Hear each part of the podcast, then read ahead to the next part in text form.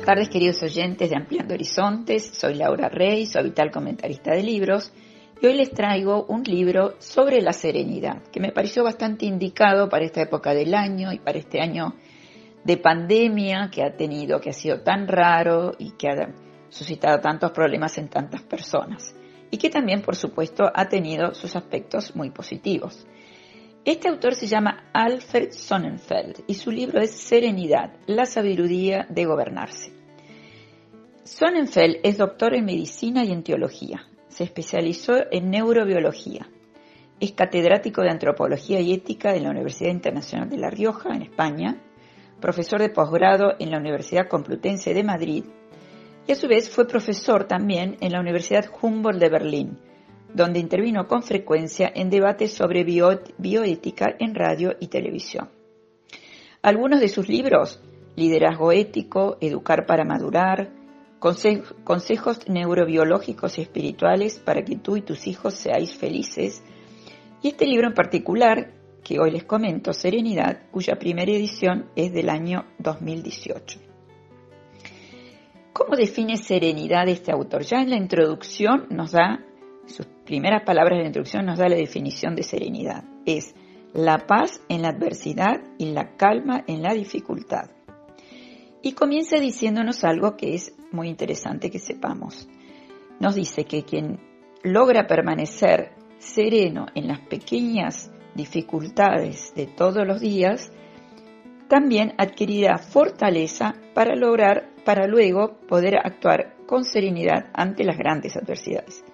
¿Y cuáles son esos pequeños incidentes que tenemos todos los días? Por ejemplo, un atasco en el tránsito que demora nuestra asistencia a una reunión, un bebé que llora toda la noche, un vecino nervioso, una mudanza, los preparativos de casamiento, un lavarropas que, se rompe. Bueno, ¿qué es la serenidad? La serenidad entonces es una fuerza de la mente y del corazón humano que tenemos que saber evocar, educar, perdón, evocar para seguir luego sus consejos en los momentos más adversos. Ante los peligros cotidianos, la persona serena sabe establecer prioridades, desdramatiza y conserva la calma en medio de los problemas. Y bueno, sería bueno entonces preguntarnos cuáles son esos, esas cosas que nos roban la paz cotidianamente, ¿no? que nos quitan la serenidad. Eh, cómo hacer para conocerlas. Bueno, él dice que el, punto de partida es aquella famosa frase inscripta en el templo de Apolo en Delfos que decía, conócete a ti mismo. Fue Platón el que le dio mayor difusión a esta frase. Con eso, conócete a ti mismo podremos detectar no solamente nuestras debilidades y fortalezas, sino sobre todo aquello que origina o contribuye a, a nuestros estados de ansiedad, molestia, frustración e insatisfacción porque la serenidad proviene de nuestro interior y una tarea importante consistirá en descubrir aquellos efectos nocivos que puedan afectarla o puedan destruir nuestra serenidad. Ahora, podemos decir que el conocimiento propio es fundamental, pero que no es eh, suficiente. Es necesario, pero no es suficiente. Es la base. Es un gran avance el conocernos a nosotros mismos, porque sin ese autoconocimiento no podríamos gestionar bien los conflictos. Ahora, el autor distingue, como es neurobiólogo, distingue en el cerebro dos sistemas fundamentales que a lo largo de su desarrollo han de intervenir complementándose mutuamente y armónicamente. Por un lado está el sistema que él llama sistema basal, que actúa de abajo hacia arriba y que vulgarmente lo conocemos como sistema reptiliano. Eso nos hace desear instintivamente, por ejemplo, un chocolate en mi caso, ¿no? Sin que medie una reflexión. Porque uno puede decir, bueno, quiero comer un chocolate, pero me hará bien, es el momento apropiado para comerlo. Bueno, el sistema reptiliano lo que me lleva es a desearlo y a querer comerlo ya. Pero hay otro sistema que es muy importante y que es el que nos lleva a la reflexión, que actúa de abajo, perdón, de arriba hacia abajo y que significa una gran ayuda para poder gobernarnos adecuadamente y gobernar nuestros impulsos del sistema reptiliano. Ese sistema entonces de arriba hacia abajo, que nos lleva a la reflexión, reflexionar sobre los estímulos e impulsos procedentes de la parte basal del cerebro. Cuando hay armonía entre estos dos sistemas y estos actúan complementariamente, entonces es posible conservar la paz. En la famosa eh, frase de esta filósofa muy conocida, Hannah Arendt, que nos decía, párate y piensa. Porque las personas, porque la verdad es que las personas incapaces de reflexionar sobre sus estímulos e impulsos son personas que no manejan las riendas de su vida. Viven únicamente de acuerdo con ese principio hedonista de esa famosa eslogan de una marca de zapatillas, Just Do It. Son personas que no saben privarse de nada, que se dejan dominar por el sistema reptiliano. No solamente se alejan de la paz interior, sino que nos dice este neurobiólogo que son más propensas a enfermarse. Esto tampoco significa que haya que reprimir todos los impulsos que proceden del sistema reptiliano, ni que tengamos que adiestrarlos como si fueran animales salvajes. Lo que tenemos que hacer es lograr integrarlos positivamente en nuestra personalidad. Este autor nos dice que una vida lograda, una vida lograda que no significa necesariamente una vida exitosa, requiere una felicidad a largo plazo. Es decir, que nada de just do it o fast food, sino que es una persona que sabe establecer prioridades. Todo es posible con el autogobierno, porque favorece una vida más serena y más saludable. Y el autogobierno se educa desde muy chiquito, ¿no?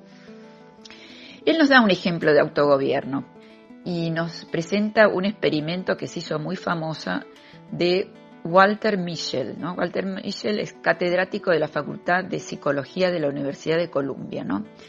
Él hizo el siguiente experimento. Él le dio a un grupo de chicos un caramelo con una consigna muy clara, que se podían comer la golosina de inmediato o esperar cinco minutos y comerse dos. Esta decisión dice mucho sobre, su futuro. Este experimento supuso una auténtica revolución y lo convirtió en experto, en el primer experto mundial sobre autogobierno. Lo que hizo Michel es demostrar que la capacidad de aplazar la recompensa es fundamental para una vida lograda y produce mejores resultados académicos, mejores funciones cognitivas y sociales, un estilo de vida más saludable y una mayor autoestima. Ahora, nos podemos preguntar, el hombre es un ser social, entonces, ¿qué papel juegan los demás en este ideal de serenidad?